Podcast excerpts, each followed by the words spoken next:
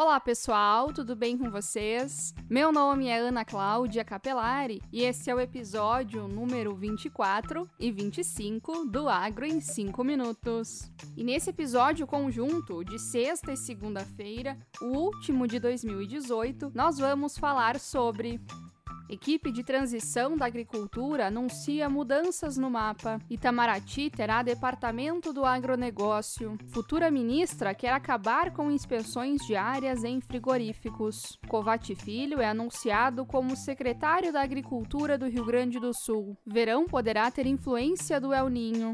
E exportações do agro atingem mais de 100 bilhões de dólares.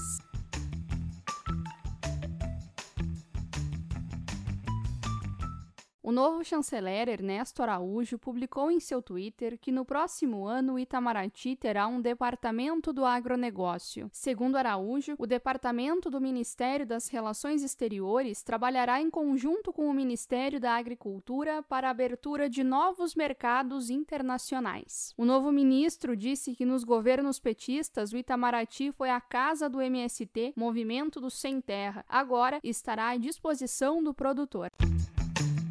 A equipe da futura ministra da Agricultura, Tereza Cristina, anunciou na semana passada que a pasta passará a contar com mais três secretarias e que elas vão absorver unidades que estavam funcionando em outras áreas do governo federal. Serão criadas a Secretaria Especial de Assuntos Fundiários, a Secretaria de Inovação, Desenvolvimento Rural e Irrigação e a Secretaria de Agricultura Familiar. Segundo informou a nota da equipe, as três secretarias virão dos ministérios do do Meio Ambiente, do Desenvolvimento Social e da Casa Civil.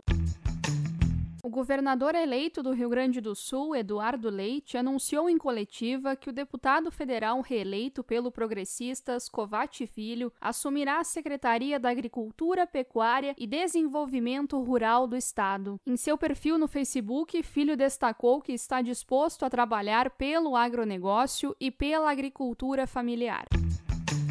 A futura ministra da Agricultura, Tereza Cristina, disse que uma das suas primeiras ações à frente do ministério será a de mudar o processo de inspeção de carnes e derivados. A medida visa acabar com a fiscalização diária do governo. Atualmente, os frigoríficos são submetidos a auditorias todos os dias da semana, feitas por agentes e servidores do ministério. Tereza Cristina defende que o setor privado adote práticas de autocontrole com protocolos de segurança estabelecidos estabelecidos pelo governo, mas sendo auditados pelo Estado apenas de tempos em tempos. Em entrevista ao jornal Estado de São Paulo, Tereza Cristina disse que a simplificação não é o mesmo que precarização. O Instituto de Meteorologia, o INMET, vinculado ao Ministério da Agricultura, prevê para este verão a atuação de fraca a moderada do fenômeno El Ninho. As chuvas serão frequentes em praticamente todo o país, com exceção do extremo sul do Rio Grande do Sul, nordeste de Roraima e leste do Nordeste, onde as chuvas são inferiores a 400 milímetros. O verão prossegue até o dia 20 de março do ano que vem. As exportações do agronegócio brasileiro atingiram 100,10 bilhões de dólares entre dezembro de 2017 e novembro deste ano, um acréscimo de 5,2%. A participação do setor nas exportações totais registraram 42,1%. Os dados foram divulgados pelo Boletim da Balança Comercial do Agronegócio.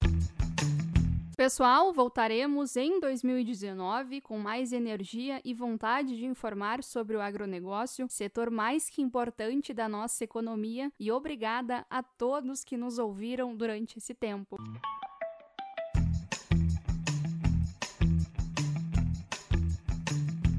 Se você quer contribuir para o Agro em 5 minutos, quer conteúdos exclusivos e ver seu nome na descrição do episódio, Acesse o link apoia.c barra agro em 5 minutos, que vai estar na descrição deste episódio, e contribua.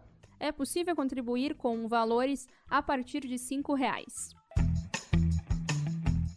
Você ouviu o podcast Agro em 5 minutos. A apresentação de Ana Cláudia Capelari e produção de Vinícius Coimbra.